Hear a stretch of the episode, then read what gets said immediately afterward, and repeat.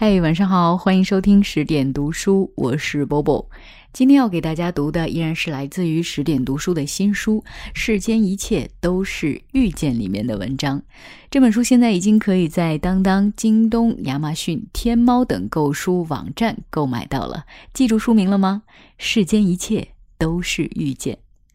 要给大家读的文章来自于著名作家李小艺所写的《真正的优秀并不刺眼》。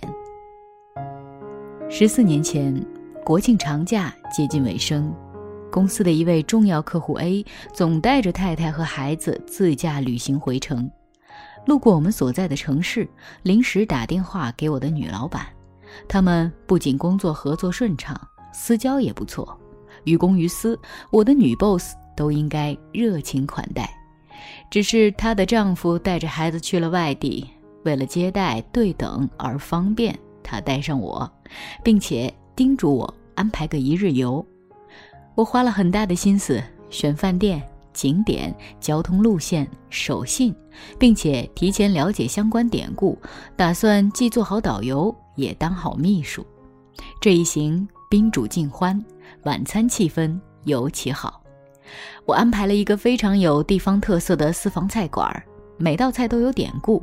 我提前预习了故事。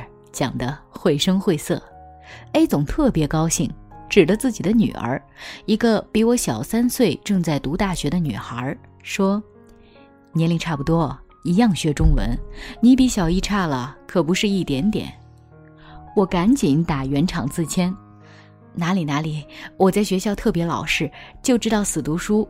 工作后遇上好领导，是他调教的好。”A 总大悦。转脸对我 boss 说：“你这手下不仅工作利索、口才好，还贴心。”我 boss 微笑。他刚毕业一年多，还有很多需要锻炼的地方。讲错话，大家别跟他计较。A 总说：“句句在点子上，哪有什么错话？”A 总酷爱苏东坡的诗词，我投其所好，卯足了劲儿唱和。从豪情的老夫聊发少年狂，左牵黄，右擎苍，到轻巧的墙里秋千墙外道，墙外行人墙里佳人笑，还有哲理的若言琴上有琴声，放在匣中何不鸣？若言声在指头上，何不与君指上听？饭桌气氛热闹得像个小戏台。一天时间在说说笑笑中结束，我心里很得意，觉得圆满完成了任务。第二天，boss 带我到酒店送别 A 总一家，我这才发现他这两天穿的都是平跟鞋，个头看上去和穿了高跟鞋的 A 总太太持平。他衣着随意简朴淡妆，除了婚戒，没有任何装饰。和平时的霸道总裁风格完全不同，他全程挽着 A 总太太，不时照顾 A 总女儿，临别不忘与他们拥抱，单独送上别致的手信。与他相比，我隐约觉得我做的不妥，觉得哪儿出了问题。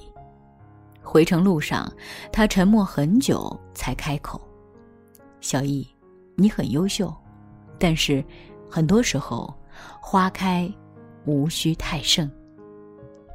有一位男作家被邀请参加笔会，坐在他身边的是一位年轻的女作家。她衣着简朴，话不多，态度谦虚，丝毫没有高谈阔论。男作家不知道她是谁，从他的反应觉得这肯定是个不入流的作者，不然为什么这么低调？瞬间，他有了居高临下的自豪感，开口问：“请问小姐，你是专业作家吗？”“是的，先生。”“那么你有什么大作发表吗？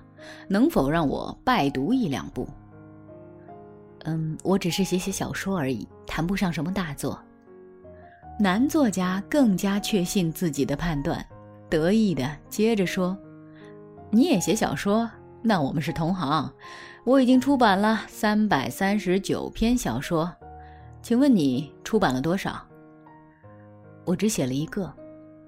男作家有点瞧不上的问：“哦，你只写了一部，那能告诉我这个小说叫什么名字吗？”女作家平静地说：“这部小说叫《飘》。”高谈阔论的男作家马上闭了嘴。女作家的名字叫玛格丽特·米切尔，她一生的确只写了一部小说，就是全世界人都知道的《飘》。这本书原名叫《明天是个新日子》，临出版时，米切尔把书名改成了《飘》，也就是随风而逝。这是英国诗人道森的长诗《辛拉娜》中的一句。小说一九三六年上架，立即打破了美国出版界的多项记录，日销售量最高时为五万册，前六个月发行了一百万册，第一年卖出两百万册。随后，这本书获得了一九三七年普利策奖和美国出版商协会奖。飘问世的当年，好莱坞就以当时的天价五万美元购得了飘的电影改编权。一九三九年上映，主演是电影皇帝克拉克·盖博和《上帝的杰作》费雯丽。仅仅在二十世纪七十年代末，小说已被翻译成二十七种文字，在全世界销量超过两千万册。在已负盛名的时候，米切尔依旧对狂妄的男作家说。我只写过一部小说，就像当年他接受采访时表示的：“飘的文字欠美丽，思想欠伟大，我不过是位业余写作爱好者。”她婉拒各种邀请，一直与丈夫过着深居简出的生活，直到一九四九年八月十一日，和丈夫牵手出门看电影，遭遇车祸，五天后逝。世。真正的优秀，并不是锋芒毕露、不留余地的刺眼。十四年前，我的女老板告诉我：“小易，你可能不知道，A 总的太太是业内最出色的财务管理专家。虽然她看上去并不起眼。”A 总的女儿在最好的大学读中文，古体诗写的。不比现代文差，毛笔字都可以拿去直接做字帖。昨天，你太得意了。美人的高境界是美而不自傲，可是这样的女人很稀缺。很多稍微好看一点的女人都会给自己打个分数，待价而沽。优秀的高水平是好而不自大，可是。这样的女人很罕见，太多稍微突出一点的姑娘都会自视甚高，觉得自己值得拥有全世界。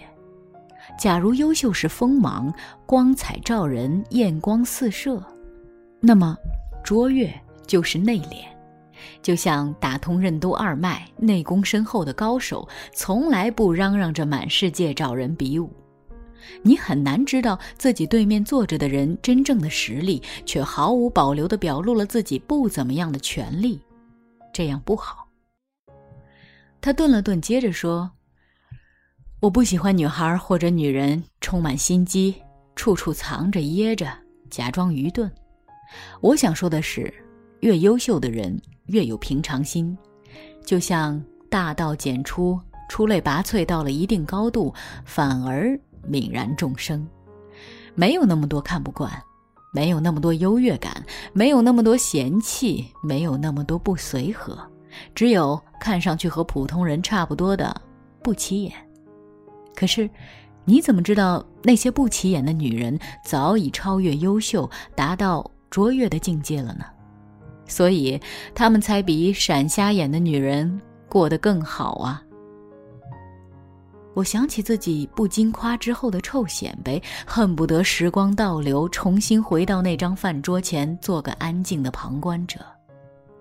优秀是闪耀自己，卓越却是兼顾他人。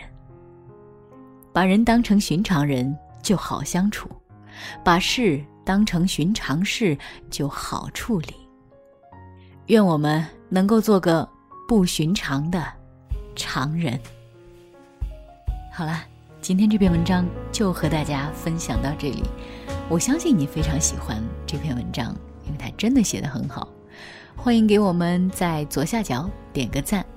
我是波波，在厦门跟各位说晚安。